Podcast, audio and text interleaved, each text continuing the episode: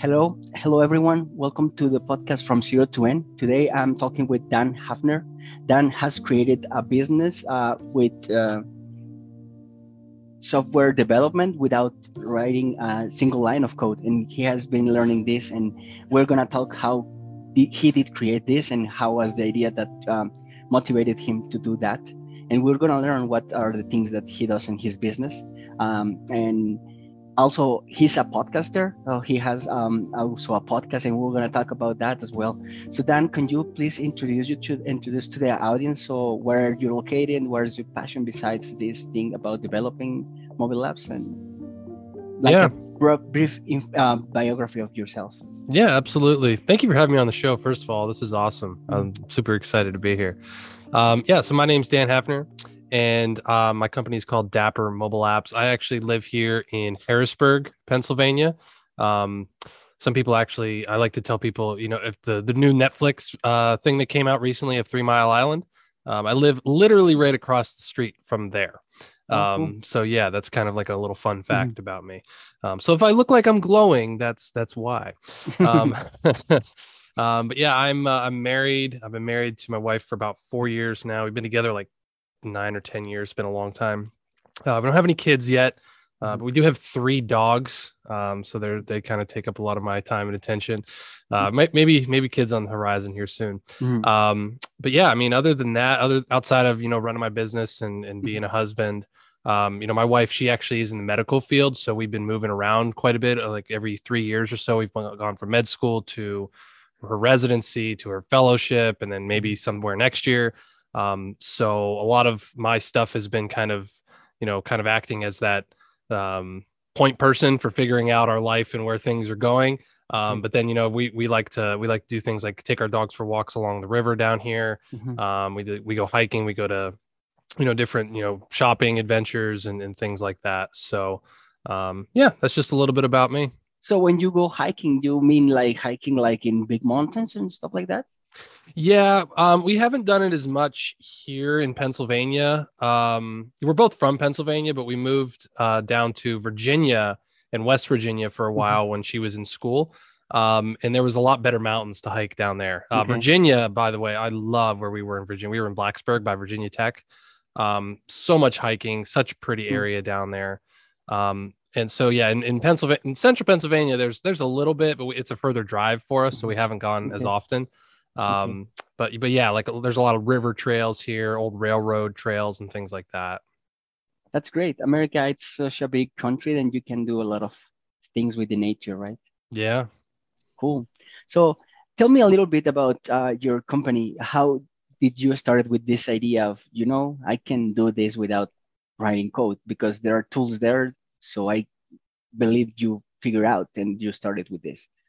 Yeah. Um, so I mean, I had this entrepreneurial bug for a while, right? Because we were moving around. It got pretty hard for me to mm-hmm. to hold down a job when my wife mm-hmm. and I were moving so often. Um, so I was like, I got to figure something out. And I just I had always kind of been um, I never really was, I guess when I was younger, like a tech person. I never thought that I really was. But I got into, you know, like being like a, I had a couple jobs as help desk mm-hmm. and software testing and stuff. So I had some some um experience with tech and, and some apps and different things like that. And then one day just kind of hit me. I was using a running and fitness app and just try, try you know, sorry, to uh, to try to lose some weight, to run more and be more active. And I was like, I this is a cool app, but I think I could like, what if I could make something like this? It'd be kind of cool. Mm-hmm. Um, so I kind of went down this path of, you know, trying to talk to agencies and mm-hmm. found out that it was a lot of money to build what I wanted to build when I told them my mm-hmm. idea, like hundreds of thousands of mm-hmm. dollars. Yeah. Um, and then I decided to try to take some coding classes, which lasted about a day or two. I was like, mm-hmm. oh, like more power to you if you can do that. I, I could never learn that stuff. Um, it just didn't stick with me. And I was like, I, I can't do this. Um, and then through the magical power of the internets, found these things called no code tools. And I was like, oh, what is this?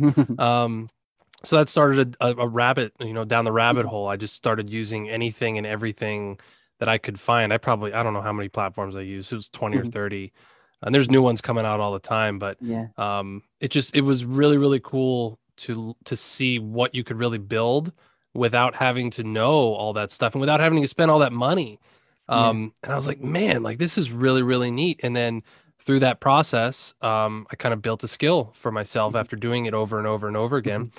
And um, you know, on my podcast, people started asking me, mm-hmm. and I was like, I mean, I could probably build you something like mm-hmm. this, and they would just, you know, kind of mm-hmm. float ideas by me, and then before I knew it, it, it mm-hmm. snowballed into into an actual business. You know what I mean? So yeah, um, so it was it was just kind of an organic way of how it happened. It was kind of fun. No, that's great. So you you you mentioned that you went to agencies to to pitch the idea, and then you find out it's gonna be like thousands of dollars, right? And and there are people like in other countries that maybe offer the same, you know, the same thing, but like with an offshore team which is going to be cheaper. But at the end of the day, it is way much cheaper if you learn a low code or no code um, platform to do yourself, right? Yeah, that's a good point. I mean, I at the time I didn't even do any kind of. Uh, I mean, looking back, I probably should have. I didn't really even know mm-hmm. that that was, you know, I was a very, very, uh, very green in those days about all mm-hmm. this type of stuff. Um, but yeah, I mean, even back then, that that's when I was still working as like a help desk mm-hmm. guy, so I really wasn't making any money, so I didn't really have like you know stockpiles of cash to be able to mm-hmm. be someone to pay someone you know fifty dollars hundred dollars an hour when i was making like mm-hmm. 20 bucks an hour you know what i mean so yeah. it's kind of like um but but yeah so i mean those those are definitely options and, and i use mm-hmm. i've learned to use people like that um because even inside of the no code stuff that we do um you know there's there's such a thing called low code right where it's mm-hmm. actually there there can be custom functionality built on top of the the no mm-hmm. code the templatized stuff um and that really is something that we that I've learned to outsource that I can be like hey if somebody really wants something that mm-hmm. not really in this software because it's kind mm-hmm. of more cookie cutter stuff um mm-hmm. we have we can put people in touch with people mm-hmm. on Upwork or overseas or, or different custom mm-hmm. things that we can do and we can build that in so it's kind of a cool best of both worlds scenario yeah. you know yeah, so that's interesting. So then basically you build like the, the whole application with the no code. And then whereas there's very specific thing that will require code, you may outsource that small piece of it. Yeah. That's good. Yeah. That's great. And then, you know, uh, it, it has been uh, a while since mobile uh, arrived to our our lives, like like 2008, 2009, we started to get these smartphones. And then the apps started growing and growing and growing. But then uh, it came along um, something on the web development, like you know responsive applications, which basically it was the web browser, but mm-hmm. it looks like an app, and then PWAs. So what do you think is the benefit of having an application instead of you know just your website responsive or adaptive or a PWA? That's a good question, and I mean honestly, I actually recommend. Um, excuse me. I think there's there's a lot of software out there that allows you to do both, right? Like ours does. Mm-hmm. You can do a PWA and an iOS and an Android app, and it's all in the same uh, mm-hmm. backend software. A lot of those they're called hybrid, mm-hmm. right? Mm-hmm. Um, to where you can actually get it as a PWA. And, and obviously the benefits of that are that you don't have to go through approval with Apple. You don't have to mm-hmm. fight and claw and scream yeah. and be like, oh, like we just we got done publishing an app yesterday mm-hmm. or two days ago, and we had to go through a couple rejections because we're like, oh, they need this and they need that mm-hmm. and the other thing. Whereas with a PWA, you can just make it and launch it. It's like a mm-hmm. website, and you don't have to go yeah, through that. Exactly. You know, um, but then there's also the the benefit of having an app on the app stores is you're tapping into just a huge, just unfathomable traffic source. Um, you know, if you can really figure out how to point people there and you can really like apple's done a whole lot of new things where you can a b test like the the actual way mm-hmm. that it shows up in the app store and stuff mm-hmm. um like one of our recent clients i mean she she had a pwa for a long time and then she launched it on apple and google and her list like tripled overnight like it, she got she just drove so many new downloads mm-hmm. um, so many new um, you know people on her list and customers and and you know subscriptions and stuff um, and it was like, wow, we should have done this beforehand, you know, but she didn't, yeah. she didn't really want to. Um, so I mean, it it is, it, and then when you think about client experience, right? Like some people, some people don't want to download apps. They're like, oh, I have 100 apps yeah. on my phone already. I don't want to download one. So if you have that option to be like, oh, just go to app dot, you know, mm-hmm. dappermobileapps.com and you can de- and you can get our app there. Some mm-hmm. people will like that, but then some people like to have the download. They like to have that mm-hmm. native experience, that different that different thing. So um, you can really have the best of both worlds again with these hybrid applications. Mm-hmm. Yeah, you nailed it because the the the native experience is way much better like that the PWA, right? Yeah. And yeah, and and that's that's interesting because um, I didn't think that the app stores or the iOS store or the Android stores were a source for you to get more traffic until you just mentioned it, right? Because no one does. It is it is like uh, being able to find you on Google. You need to type exa- exactly those search terms to get you to the website, or or in the App Store. There is many ways you can land there because there are categories, there are like keywords as well. So it will be easier for anyone to find you on the App Store. So it will drive more traffic. That's great. Yeah. Great. Yeah. Yeah, I mean, so it's a it's a thing called ASO. It's called App Mhm. Store Optimization. It's like it's Mhm. like search engine optimization, Mhm. right? And I mean, it's it's actually crazy. Like my first app that I was that I Mhm. built, it was running a fitness app. It took me a while. It's a longer term Mhm. play, like SEO. Um, but I mean, I was ranking um, in like the top 150 for a while, and I mean, once you get up that high, like there were literally there would be days um, where we would get hundreds of downloads in one day. You know what I mean? Like it literally can put your your list building and your download and your sales process on autopilot. It was crazy. Like it was once you get to that level, Mhm. um, it's truly amazing. Like how it, it, I mean, it happens still to this day. There's I there's there's all kinds of tools out there that have, you know, analytics and all this stuff. Um, and they, they they let you rank for keywords and they let you change screenshots and they let you Mhm. do all this stuff and it really is like that that's just like what you said not a lot of people think of that as a traffic source but i've seen it from firsthand like it's it's really really nuts. It really is. Yeah, that's uh, such a great idea to use it to track more traffic. Um, maybe I'm gonna build something for this podcast, and then I can drive more traffic to the to the you know? Because yeah. yeah as, as you you say there are two kind of people the ones that like to install every single app on their phone and the ones that like myself that only install whatever is needed right? So yeah so that's that's good for the first time of type of person that they want to have their the native experience. My wife is one of those kind like there is not an app for this i won't use the website. I, don't like it. And and that's it. That, that's kind of persons right that they didn't they don't like it.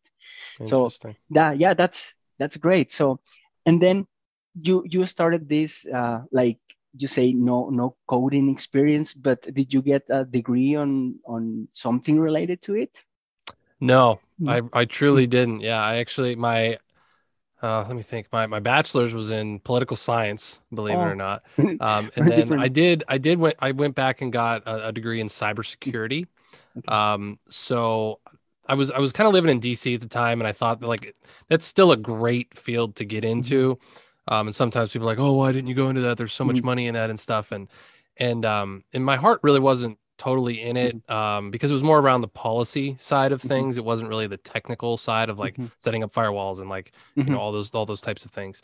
Um so so no i, I never really even got you know a degree in um you know coding or, or went to school or anything like that. Now i've since then i've taken classes and, and courses and all kinds of different stuff to you know up my skills and everything with it. Uh, but no no i didn't. And that's what was that was what was kind of interesting was i kind of Mhm. was you know the school of hard knocks i guess was Yeah. was my my education with it you know Mhm. uh, failing and learning and, and figuring it out Yeah. oh like oh I, I stubbed my toe here i probably shouldn't do that anymore you know yeah interesting and then you you just mentioned like a few minutes ago that you try like 30 or so uh kind of uh no code applications or platforms to do it how did you how did you manage to say to say I, I want to use this and and and how did you manage to write like i don't know pros and cons of, of applications and to choose what it was best for you because yeah that's a as good you question say there are many things outside like a lot like if you google there will be hundreds of those kind Oh, of there's applications. new Yeah. ones every day. Yeah, for sure. So, but yeah, so like when I was going through it, it was my first running fitness app that I wanted to build, Mhm. right? And I kind of knew what it wanted, what I wanted it to be, and I what functions it should have, right? So I would go through just like you said, I would Google different platforms, and a lot of them have seven day free trials or 14 day free trials or, or whatever have you, you know what I mean? Yeah. So I probably signed up for every single one of those, and I would be like, okay, this week I'm going to try this one. Mhm. Um, and I would get into building it and I would kind of play around with the features and I would be like, well, it does this really well, but I really need it to do this and this software doesn't really have that. so not an option. And I would just, you know, Okay. kind of move Drop on it. to the next one. Mm-hmm. Um, and then finally I landed on one that was kind of like for what I needed it to do, mm-hmm. it was it was pretty good. It was it was good enough. And that and that was kind of that's always kind of the drawback that people find with with no code is is like, well, there's there's not custom functionality. I, I can't really build what I want to build, right? And and sometimes that's okay because a lot of times you're just trying to get an MVP up anyway. You're just trying to get Mhm. something. You're not trying to build the next Facebook that costs Yeah. billions of dollars to make. You know what I mean? Like you're you're Yeah. trying to make something that that serves your needs and serves your clients' needs, and it doesn't need to cost you 50 grand. You know what I mean? Mhm. Um, so then as I started going through and, and finding one, I was like, okay, this one worked for what I needed it to do. Um, even though I had to like do some workarounds and build some different things Mhm. in, um, it, it functioned and it, and it did well. And then when I, when I finally found one, I committed to it. And then that's the tough part was that, like you said, there's, there's new platforms. I, I literally get emails like almost every day of like, hey, this new app builder Mhm. software, this builder Yeah. software. But that's what I found. That's why that's why I started the business that I started was because even though this no coding stuff is available for literally anyone, right? Like anyone Mhm. can do it, anyone can start it.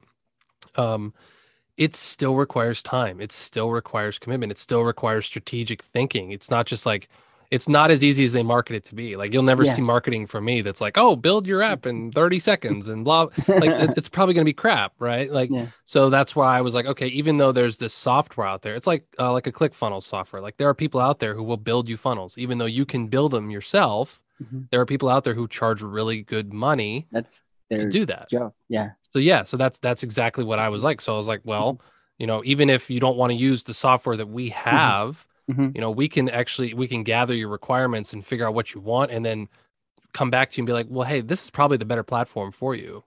And then maybe we can even help you build it there. You know what I mean? Yeah. Um, because sometimes what we have to offer isn't gonna fit everything that you need. I'll look at you and be like, eh, I can't really do Yeah. that for you. You know what I mean? So yeah. Um so it's it's about what's it's about what is best for you and your particular you know needs for your app Yeah, and and you just nail it that there's low code or no code, which doesn't means no work. There's a lot of work that needs to be done in order to make it work. And other of the things that I was thinking when you say uh, we're not building Facebook, we're not building like a big stuff. That that means that this um, thing about building a shopping uh, an application, uh, like you know, a mobile app, is something that everyone can do, like small business, like you know a flower store or you know funeraries or any any kind of business they can build their own app because you don't need to be very big to build an app right right exactly and that's that's kind of what was so fascinating about the no code and low code space Mhm. is it really it evens the playing field you know what i mean Mhm. like you can literally um, like you said there's a lot of work involved in it Mhm. if you really want to do that but there are ways that you can enter a market and and compete with with giants you know i think Yeah. there's even um, there's a platform out there called bubble right it's Mhm. one of the biggest like um, it's more for web applications it's that's Mhm. not really specifically for mobile apps even though you can do Mhm. it um, but there was a there's a thing if you go on like their showcase there was a, a story of i think it was coinbase or some kind of crypto app that they like started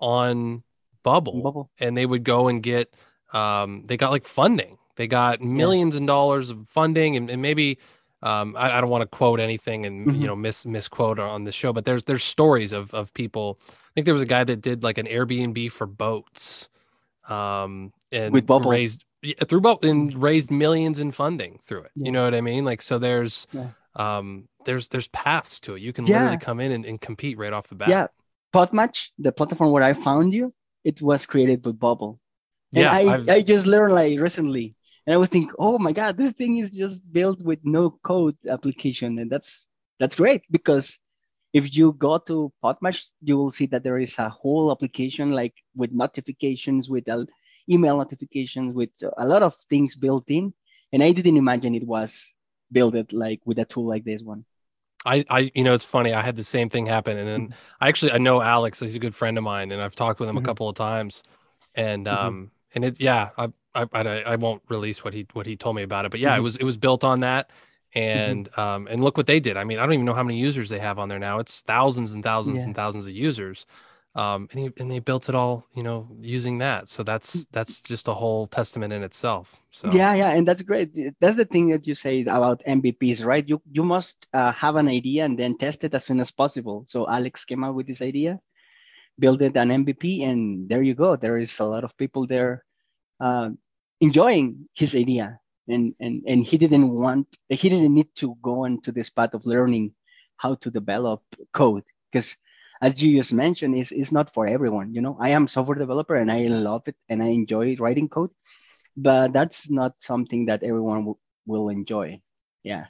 Yeah, so it's actually funny you mention this. I haven't I haven't mentioned this on any other shows I've been on, but I actually I interviewed Alex, uh, mm-hmm. the founder of Podmatch, on a summit I did last December, and um and i can i can if anyone listening wants that interview i can send it to you mm-hmm. just message me um but it was really cool because he's he told me the story of how he started podmatch mm-hmm.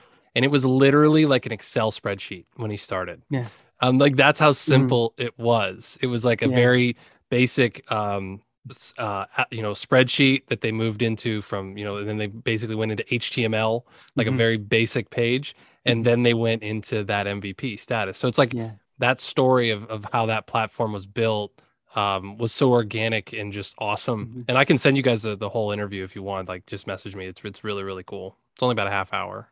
Yeah, that's great. And for the people that are listening, MVP stands for uh, minimum viable product, which yep. basically is a product that you can build as quick as possible to end up into the market and, and just test how it's going to perform, right? And that's great. And now that you say that he started with an Excel, there is a platform on Oracle that's called Oracle Apex, and it's basically the same low code or no code. So you just drag and drop an Excel, and it was gonna create an application from that Excel and give you, you know, um, graphics and everything. And that's that's I mean, for me that's great because when I was at school, that was like a whole year project, you know, building an application that just display data and that's it. And you spend six semesters. Now you can do that with just a couple of clicks. That's yeah, amazing. I mean it's it's crazy. I've had people come to me and, and tell me mm-hmm. about things just like you said, and mm-hmm. and like these, I'm not even aware of these things. They're like, yeah, I've been mm-hmm. using this platform where you just like upload this Excel thing and then you do this, mm-hmm. and I'm like, I've never even heard of that one, but I mm-hmm. mean, it sounds really cool, right? It's just a mm-hmm. test. Like, there's so many different platforms out there that it's it's it's really it, it's it's really incredible the stuff that they're they're able to build now. Yeah, and with the rise of the intel- artificial intelligence, more things will arrive. Like there is literally artificial artificial intelligence for almost everything. You know, there is this thing called um, GitHub Copilot, which basically writes code for you. So you are writing code, and then the Copilot brings a lot of code that he found that might be similar to what you're doing. So it helps you to write code and at the end of the day Incredible. we're gonna yeah we're gonna be just like you like like um, thinking on ideas and trying to make those ideas live but without actually writing code because the code is gonna be written by artificial intelligence soon I was talking. I think it was on that same summit I was talking mm-hmm. to. Um, I forget. I forget who exactly was, but they mentioned like, what if it got to a point at someday where you just literally speaking to your phone and it can create like a website or an app or a yeah. funnel or something like that for you mm-hmm. and it just like you just you just talk you just speak like yeah. like you're talking to siri you know you're just like yeah. blah blah blah blah blah i need my app to do this that this that and the other thing and then like a half hour later it's like here you go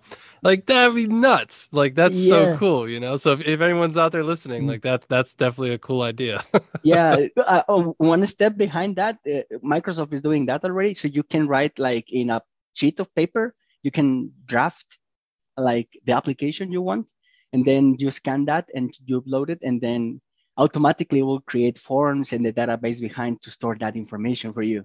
So That's you use cool. a sketch, yeah. And that I, I uh, wrote that in the news like two weeks ago, more or less. Which wow. Microsoft is doing that. You just draft your ideas, and that will create an application for you. That's interesting, guys. Uh, like like I, I I believe we are in an era where uh, everything is going to be possible. You know. That's that's truly that's I mean that's a very good point you bring up. Like I think about that sometimes, you know, like how mm-hmm. um how easy they're making everything to do it. Like it's it's crazy that there's like there's a couple people out there that can like mm-hmm. do that incredibly hard work to make yeah. something like that super easy for you and I. Yeah. You know what I mean? Like that's yeah.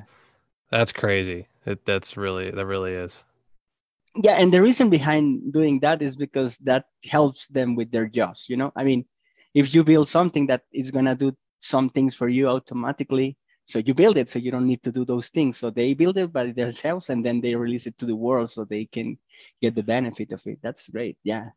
And then you just say that you had this summit and you uh, interview some people on it. So I, I know that you have your podcast. What's the name of your podcast? Uh, it's called mobile domination mobile domination yeah. and uh, you used to speak about um, mobile development and stuff like that right yeah so the funny story with the podcast it used to be called the run your day podcast um, okay. so if you go back several episodes now mm-hmm. uh, we were kind of going through a rebranding of it as we mm-hmm. speak mm-hmm. because um, a long time it was it was kind of more um, business you know development personal development uh, self-help type of stuff that i would just mm-hmm. talk with and interview people with and then um, as I rebranded into this business, um, mm-hmm. I was like, I need to, I need to change something. Yeah. So I've been, I've been talking more about, you know, application stuff, technology things, interviewing people that own platforms, kind of like mm-hmm. Podmatch and that kind of stuff. Um, so yeah, it's been, we're kind of going through a little bit of a, of a change up with it. Mm-hmm. Um, instead of just starting a new show, I just kind of mm-hmm. rebranded it. So yeah, it's been, it's been really fun. It's been really fun yeah I, I i listened to some of your early episodes and you were you were talking as as there was no nobody in interview yet. It was like you just providing some tips and advice and i find that's great because this kind of medium the podcast is uh, very helpful for people around that they have just a little spare time to to just listen something instead of just wasting a time on the traffic for example. Yeah i love i love podcasts. I often tell some of my clients like when we've made a couple of apps for like mm-hmm. coaches and you know people who have a lot of content or you know, mm-hmm. courses or things like that mm-hmm. and there's like three people there's three ways that people consume content it's either audio video or text right you either like to read stuff you like to listen to stuff you like to watch stuff obviously video is usually king mm-hmm. right yeah but i find myself i'm i'm more of an audio guy like i love I love podcasts. That's why I come on here and mm-hmm. podcast. That's why, I, yeah. um, you know, I do my own podcast. I, I, when I'm in my car, when I'm walking, mm-hmm. when I'm doing whatever, like I'm listening to podcasts because, like you said, it's such an easy medium. I could just pop in my headphones, put on one, and just do whatever I'm doing. You know, it's yeah. it's it's such a cool medium. Yeah, and there is a podcast about literally everything. You know, yeah, mobile apps, video games, uh, psychology, security, cyber security, a lot, a lot of topics there's a podcast for it. That, that's great. And i found the podcast like like many years ago but it was like a more complex kind of podcast where they had like this it was like radio but on a podcast. It was like the early days of the podcast where there was not a lot of people doing uh, interviews or mm-hmm. just uh, more simple or basic podcast. And so when i so those uh, I, I when i was listening to those i wasn't thinking that podcast was like going to be that as massive as it is just now.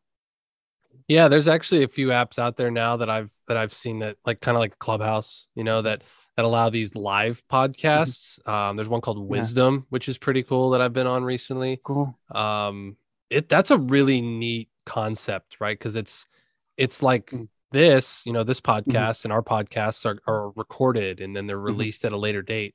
Whereas those are like you can interact live. Like there's yeah. that's like a raw podcast, you know, um, which is really, really cool. And it's just neat that they have the technology to be able to do that. Um, so yeah, that's, that's been, that's been a really neat thing to dive into recently as well. Wisdom, you said, right? Yeah. The wisdom app. Yeah. Mm-hmm. Yep. That's great. So it is like a clubhouse, but for podcast. Yeah. More or less. Yeah. That's interesting. And speaking of podcast, when I started doing this, well, I started how a podcast work, and I found that there's this XML files that you put the episodes and everything, and I started building my own, and I did build the XML and all the things, and it was like a lot of work. And then I found Anchor, and it was like just click and drag and drop, and that's it. Me too. yeah, Me too. so it was like, oh my god, this thing is such an easy way. And I start uh, talking with people and tell them every, everyone can build a podcast. They only need a telephone, a cell phone, or internet, and that's it. You can just literally build your own podcast if you want to. That's so awesome. I, I literally had the same exact experience with Anchor, and it, and that, and that kind of comes back to what we had talked about with with no code stuff. When when I you know just the same exact thing, I was like, man, like I downloaded Xcode, which is like how you you know build uh, iOS yeah. apps and like all this yeah. stuff, and I was like, this is so mm. whatever. And then I found like the first no code thing I was in, and I was mm. like, oh my gosh, like this is so much easier. You know what I mean? Mm-hmm. And um, so yeah, I mean it's it's the same thing. It's when it's when you find something like that that's really a game changer for you. Mm-hmm. Um, that's that's really what allows you to move fast. You know, business is a, is a speed game, and to yeah. be able to to deliver that stuff and to get that stuff up and going quickly is it's important. It really, really yeah. is. You know. Yeah, exactly. It, and all of us uh, have ideas, right? Ideas that we could make possible, but without knowing how to do it, they are just ideas and they never become reality. But the moment that you know that you can build something because that idea can be live because of these tools, it's it's like a you say mind changer. Yeah. Yeah. yeah. Yeah, that's interesting. And then uh, other thing about your podcast, I see that you have 318. I mean, at least at the moment when I was uh, drafting my notes. So it's a lot of episodes. How how often do you record? Um, well, so I got I got that number pretty high pretty quickly. So my if you go back early in the early days, mm-hmm. like you said you were, which I'm sorry because it mm-hmm. took it took me about I don't know 40 episodes to really find mm-hmm. you know like a podcasting rhythm mm-hmm. and a voice. I think mm-hmm. with everyone it's like that, mm-hmm. but um, I used to publish five times a week, but oh. it was also only like five to ten minute shows it was literally just me like on the anchor app mm-hmm. just like talking mm-hmm.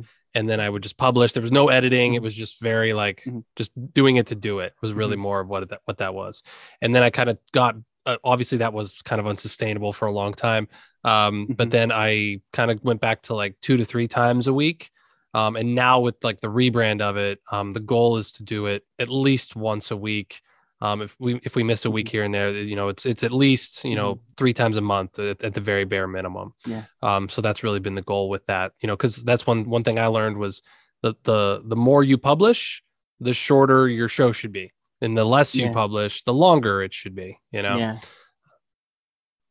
Yeah, that's interesting. I I do try to do it like uh, once per week, and and as you say, if I I miss one week, that's not that's okay because this is just a something I do as a hobby is not uh, something like requires me or force me to do it. But I I try to do it like every single Thursday, de- deploy a new episode. That's good. That's good yeah. practice. I mean, it's like it's like building a muscle. You know, I mean, and it's yeah. and there's a lot of work that goes into podcasts yeah. that a lot of people don't think about, like when it comes to editing and publishing and show notes and linking and and all that stuff. You know, um, and I mean, and then the same can be true with with kind of like your mm-hmm. app or like you know a website or a mm-hmm. funnel or whatever you're doing. Mm-hmm. Is you can you can use templates, you can go and just build something and click it and mm-hmm. deploy it. But then you mm-hmm. can also go back and like like you said, like you might publish an episode and you don't really do much editing, and then you just put it out there. And but then you can always go back and take out the ums and the the silences yeah. and the you know and, yeah. and, make a better thumbnail and better you know show notes. And there's always ways to iterate and improve as you go. Yeah. Um, that's I, I always try to tell people, no matter what you're doing, whether it's mm-hmm. podcast, an app, a mm-hmm. funnel, website, like whatever, like you you gotta like done is better than um perfect. You know, yeah. I have a mentor that that's been telling me that recently. I just, you know, he's like, done is better than perfect almost every time, you know? Yeah. So you don't want to just put out sloppy stuff and just get to a mm-hmm. point where you're just like throwing stuff at the wall to mm-hmm. see what sticks but you yeah. also you can't really strive for perfection in everything hmm. you'll never get anything done you know? Yeah. I, I am listening to a song a few days ago. It's called in the mirror. And the, the band is called the in, interrupters. I'm not sure if this is the correct pronunciation. Anyway the song says it took me two years to write this song I wanted it perfect. And I, I believe it's true because the, the, song, I like it a lot, but I believe it's true. Sometimes you try to do things perfect and perfect and try to refine as much as possible, and then you end up doing nothing. Like two years to write a song, maybe it's a long, but maybe it's true what she's saying on the song. It took me two years to write this song. So that's that's that's the, th- the same thing you're saying. We're something trying to do perfect, and we should be just do it, right? Like Nike says. yeah, and again, it's a fine line. You know, I mean, you you you want you want things to be good. You want to be proud of what you do. Um, and I and I I mean, if you wait if you wait two years to do a lot of stuff, like there might there might be more than there might be fear holding you back with yeah. things and like different. You know, we mm-hmm. can get into a personal development conversation yeah. about that kind of stuff, but. Um, but yeah, there there is there is a um, a lot of people I've found, especially when, we, when it comes to like our apps and mm-hmm. stuff, is they're they're excited, but they're also nervous because they're like, you know, uh, they're like, oh, I hope this all works, and I hope it's all like, Mhm. you know, Yeah. people don't freak out about it, or what Mhm. if this doesn't, you know, work? And I'm like, it's okay. Like we we all know how technology works. We all know, like when we were before we were getting on here, like the Zoom link was Mhm. like, hey, this was in the past because we had to reschedule, Yeah. and like we just we've all come to a point where we are pretty tolerant of of things when when technology doesn't work as it really should but also up to a point we also kind of can be impatient type of Yeah. people of like oh this link isn't working i'm Yeah. gone you know what i mean so there's Yeah. there's a fine line with stuff but yeah I, i'm a bit i'm a big fan of just of doing stuff done is better than perfect you know Yeah. And and you say it's something, uh, you say that when you are building the podcast, there is a lot of work behind and like removing the ums and the stuff like that. I found this uh, application called this Descript, I believe is the name. Uh, I Hmm. don't know if you know it, but basically you upload your audio there and it's translating to text, and then it helps you to remove those um and and those all things that you usually say that are not part of the conversation.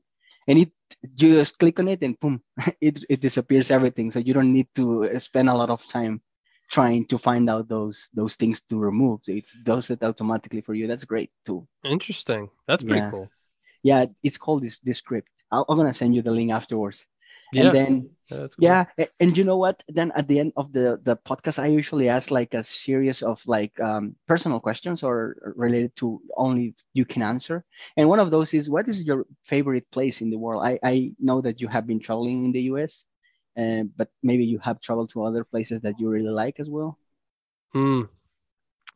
Um, well, my I I have one favorite Mhm. place in the world. I, the best place I've traveled is San Diego. I love San Mhm. Diego. The weather there was Mhm. awesome. I went a few years ago in in the winter and it was like 75 and no Mm-hmm. Yeah. humidity. It was beautiful. Being from the Northeast, you know, like when Yeah. you go somewhere in December and it's warm, you're like, oh, I love this place, you know. yeah. Um, but uh, man, my favorite place in the world is actually where I grew up. You know, like Mm-hmm. honestly, there's a place.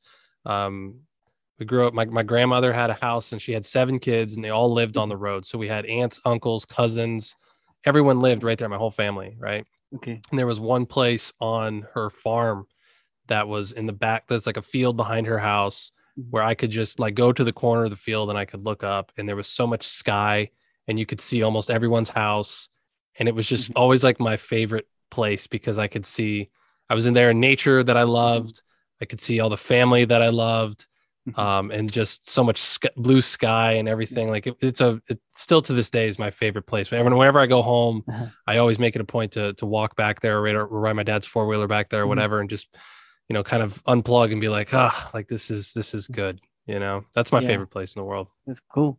That's great. Yeah, that's that's why I was saying this personal, because everyone had different places too. Yeah. So, if you had to to give an advice to yourself, but ten years from the past, like going into time machine and say, "Hey, Dan, do something different," what do you think that will be? Oh man. Oof. You know, I'd probably um I'd probably tell myself, well, I would be in college already. If I could go back Mhm. before then I'd be like, you need to really rethink what you're doing in college because I obviously I Mhm. didn't go for things that I ended up Mhm. using, which I feel like is Mhm. more and more common these days.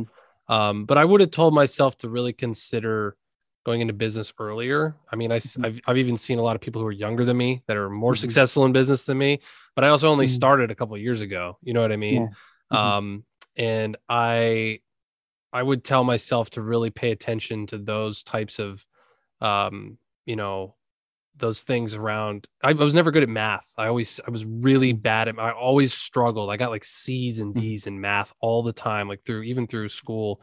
Um, and I would have probably told myself to work harder in that Mhm. area and, and learn Mhm. more about you know the, the larger macroeconomics of of business and how all that works because that's really truly something when you're on your own and doing your own thing that you need to pay attention to and you need to think Yeah. about um, and i never really cared much for it when i was younger or a kid or even in my 20s Yeah. um, so i definitely would tell myself like hey you know pay attention to that stuff because it's important Yeah, and sometimes those things are, are, are not very well teach at the school. Like they, they don't teach it that well. I don't know why, but sometimes at the end of the day, you finish school and there are a lot of things that are important that you didn't got from school.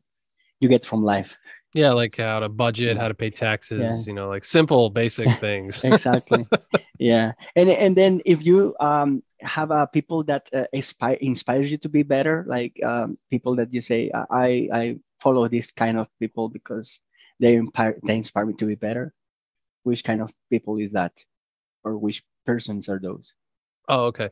Mhm. Um, there's always been um, there's been one guy I've followed for quite a long time. Uh, his name's Garrett White. He runs a company called Wake Up Warrior. Um, always been a very a Mhm. very cool um, person that I've looked up to and tried to. I'm, I'm I fall way short of of the the example that he sets in life. Um, but I've always you know looked up to to him and some of the people that he that he runs within a higher circle.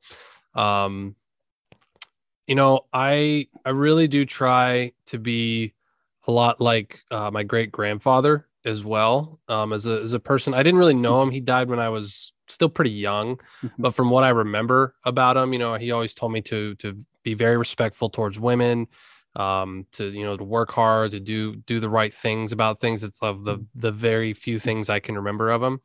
Um and you know just to be i think a lot like my grandmother as well like Mhm. just very kind very Mhm. accepting of people and just very um just open arms you know to to, to really anyone and to not judge anyone to just be very you know open with Mhm. things um so so yeah i mean those are those are definitely some of the people i try to be like cool and then if you um do you have a book that you can recommend me to to read and it can be uh, you know a novel or science fiction or it can be a self-improvement book whatever that you think of Um yeah, so I'm I'm notoriously bad at reading books because I so I when I read books, I go very slow. I can't just read a Mhm. whole book cover to cover. So I've I've started a lot of books that I haven't finished to be honest. Um, but one that has been really, really awesome, I always recommend if I go on a podcast is High Performance Habits by Brendon Burchard. Mhm. Um, I've read that book twice. I don't ever read books Mhm. twice um, that is a really really fascinating book Yeah. um yeah so high performance habits by uh, by brendon burchard there's actually one i read recently it was it was more i'm more of an audiobook guy again because Mhm. i'm just Yeah. um you Yeah. know an, an audio guy um it's called truest fan um Mm. by a man named rob brown um he has a re- it's a really cool story um about just really being your own biggest Mhm. fan in life and just kind of picking yourself up mentally and, and the practices to do all that. So, so yeah, I gave you a twofer Mhm. there. yeah So that's you- great because aud- audiobooks count as book as well yeah Yeah, I, Yeah. I've probably read, listened to more audiobooks than I've actually read in recent Yeah. years. Cause like you said, I just, I like to Mhm. listen to them. yeah I, I like i like as well audiobooks because you can get them while while at the podcast at the podcast like while you're driving or doing exercise or whatever you know, Yeah. that's, that's a good way to consume books as well and then if you had to listen one song for the rest of your life what song do you think that will be Ooh, one song, huh? Well, I don't. I honestly don't know if I have the best taste in music. To be to be quite honest with you, uh, my wife never likes my taste in music because, um, man, I I think I've always really liked the song "Push It" by Rick Ross. Uh, that's just a very motivating song. There's like some really Mhm. cool, um, you know, like you got to push it to the limit if you want to be Mhm. paid. You know, like all these those types of. It's just like a cool mentality song. Um, it does get kind of old though. I don't know if I'd Mhm. listen to. It'd be my only song I'd listen Yeah. to. no no no Um, problem I, I i am asking this question so i am building a, a playlist for myself and then the things things for that I'll, Yeah, I'm yeah, for sure. that one For sure. Yeah. yeah and then if uh, if you have like a movie that you love or a tv series that you like a lot what uh, can you can recommend me one Hmm. Interesting. Um, I mean, my wife and I, we we loved Schitt's Creek. Uh, you know, that was That- that's a comedy yeah, yeah, okay the one on seen Netflix. Oh, that's good. It's if you you gotta like that kind of humor, like that kind of like Mhm. dry humor and stuff. Mhm. But that's a that's a really funny show, and they're like short episodes and stuff. Mhm. Um, movies. Um, I'm a movie buff. I'm like I really I can. It's like a weird skill Mhm. I have is I Mhm. can I literally will respond to people in the middle of conversations with movie Mhm. quotes, and they like don't know that I'm like responding with movie quotes. Um, but my my favorite movie of all time probably has to be Forrest Gump. You know, Yeah, it's a great Bub, movie. Bub Gump Shrimp Mhm. Company. Um, you know, I, I I can, like impersonate as you can tell. Um, that's that's my favorite movie of all time. Whenever that's on, I'll Uh-huh. watch it. All right, cool. And then uh, on the web, on YouTube, or a podcast or a web resource that you use that you can recommend me. Um, you know, recently I have I've been getting into I never did this before. Maybe it's just changing tastes as I get older, but one podcast I've been listening to, I've been getting into true crime. Mhm. Um, those types of podcasts are Mhm. really interesting to me. I just love I love the story aspect that they tell. It's not like podcasts like this where you and I just kind of Yeah. go back and forth. They actually have like a story and a tale. Even though some of them are, mm, you know, terrible and depressing and awful, you know, Yeah. um it's it, they're just super interesting to me. So one i listen to it's actually it's called morbid. Um so it's it's two girls really Mhm. um and they but they're they're funny and they uh they tell really they do really good work honestly. Mhm. um so that's that's kind of my my true crime go-to uh lately is just and they have like hour long podcasts and i can just listen to it while i'm walking or driving or whatever and it's just kind of you know it's just kind of cool. It's like my it's my escape one that i Mhm. can just like i don't think about work i don't think about Yeah. clients i don't like i can just get into a story you know Oh, so they they uh, pick up a case and then start like explaining it to how it was unfolded, or, or yeah yeah so they do a bunch of different cases they'll even do Mhm. like multi-part ones you know Mm. with um with different cases and true crime cases over the years so Mhm. yeah those are those are just fascinating to me i used to listen to i don't really do it anymore but i used to listen to some of the podcasts Mhm. Um like but you got to be careful with some of those Mhm. right like there was one i listened to called Mhm. conspiracy theories because i've always been like a big conspiracy Yeah. like i not that i am a conspiracy theorist i just i love to analyze conspiracy theories and really truly think about them like if i hear one Mhm. I, I don't just discount it Yeah. like I, I like to think like okay well let's think critically about this is Yeah. is there merit to this is there is this far-fetched is this Mhm. you know like when like you talk about like jfk or 9-11 or like all these different things like i like to Yeah. really think critically about that Yeah. stuff so i liked those those types of shows because i they, they Yeah. brought different perspectives and i and you could kind of draw your own conclusion be like well i think this is what really happened you know i like Yeah. those kind of shows too yeah, and that, that that's good, right? Because conspiracy theories are something that we should take listen to it because sometimes and now these days the the media is just um, managed by some people, right? So maybe in the past it was the same, and, and maybe we didn't know the whole truth. That's that's good that there are these conspiracy theories that that go and dig a little bit more on on the stuff, right? yeah yeah exactly Mhm. so Cool. And then uh, do, if you want uh, to say something to the audience before we wrap up. Um, yeah, I mean, I guess if you want to know more um, about me or you know connect with with myself, uh, you can go to dappermobileapps.com. That is that is our website where we have you can schedule a call with with me and my team, and we can kind of talk through uh, any kind of ideas that you might have um, for an app or anything like that. Um, we actually have a cool app ourselves called Mobile Domination, like the podcast that you can get on the Mhm. stores, um, Apple App Store, Google. So that's just my little plug right there for my stuff. But um, you know, overall, I think um, if you have an idea, you know, don't let it go. If if you have like, I always try to practice like if if I have an idea and then it kind of goes away and I don't think about it again, it it probably wasn't worth you know pursuing. But if like like my first app I did, like that that idea was something that came back day after day after day and I couldn't stop thinking about it and I couldn't actually move forward till I took action on it. So if you have an idea, no matter how far fetched you think it is or how difficult or expensive it might be, if it doesn't go away, there's a reason and you should Yeah. probably at least you owe it to yourself Yeah. to actually just look into be like, I mean, what's the harm in just talking with someone to be like, hey, is this possible? Could you do something like this? Mhm. um and you know that that's just that's just my thing because you you could have the next cool thing you, you never know you know what i mean Yeah. like there's just i talk to different people every day they have terrible ideas and they have good ideas and it's just Yeah. like you it to yourself if you have a really good if you think you have a good idea don't hold it in like people people get so scared to be like oh if i just tell one person like the, the genie's out of the bottle it's like i promise you nobody cares about your idea as much as Mhm. you i don't have time to go build all these cool apps that i hear about like i have other Yeah. things to do you know what i mean so yeah. um, just yeah, flesh out your idea and, and, and take action on it because you never know. Yeah, that's great. Great advice. And uh, I guess that, that was it. Thanks, thanks very much for your time. Then I really appreciate it. And that was it for today, guys. Thanks for listening. I, I hope you liked the episode. Please share with your friends if you like it. If you didn't like it, just share with your enemies. The thing is that you need to share. All right. Thanks, and talk to you later, guys. Take care.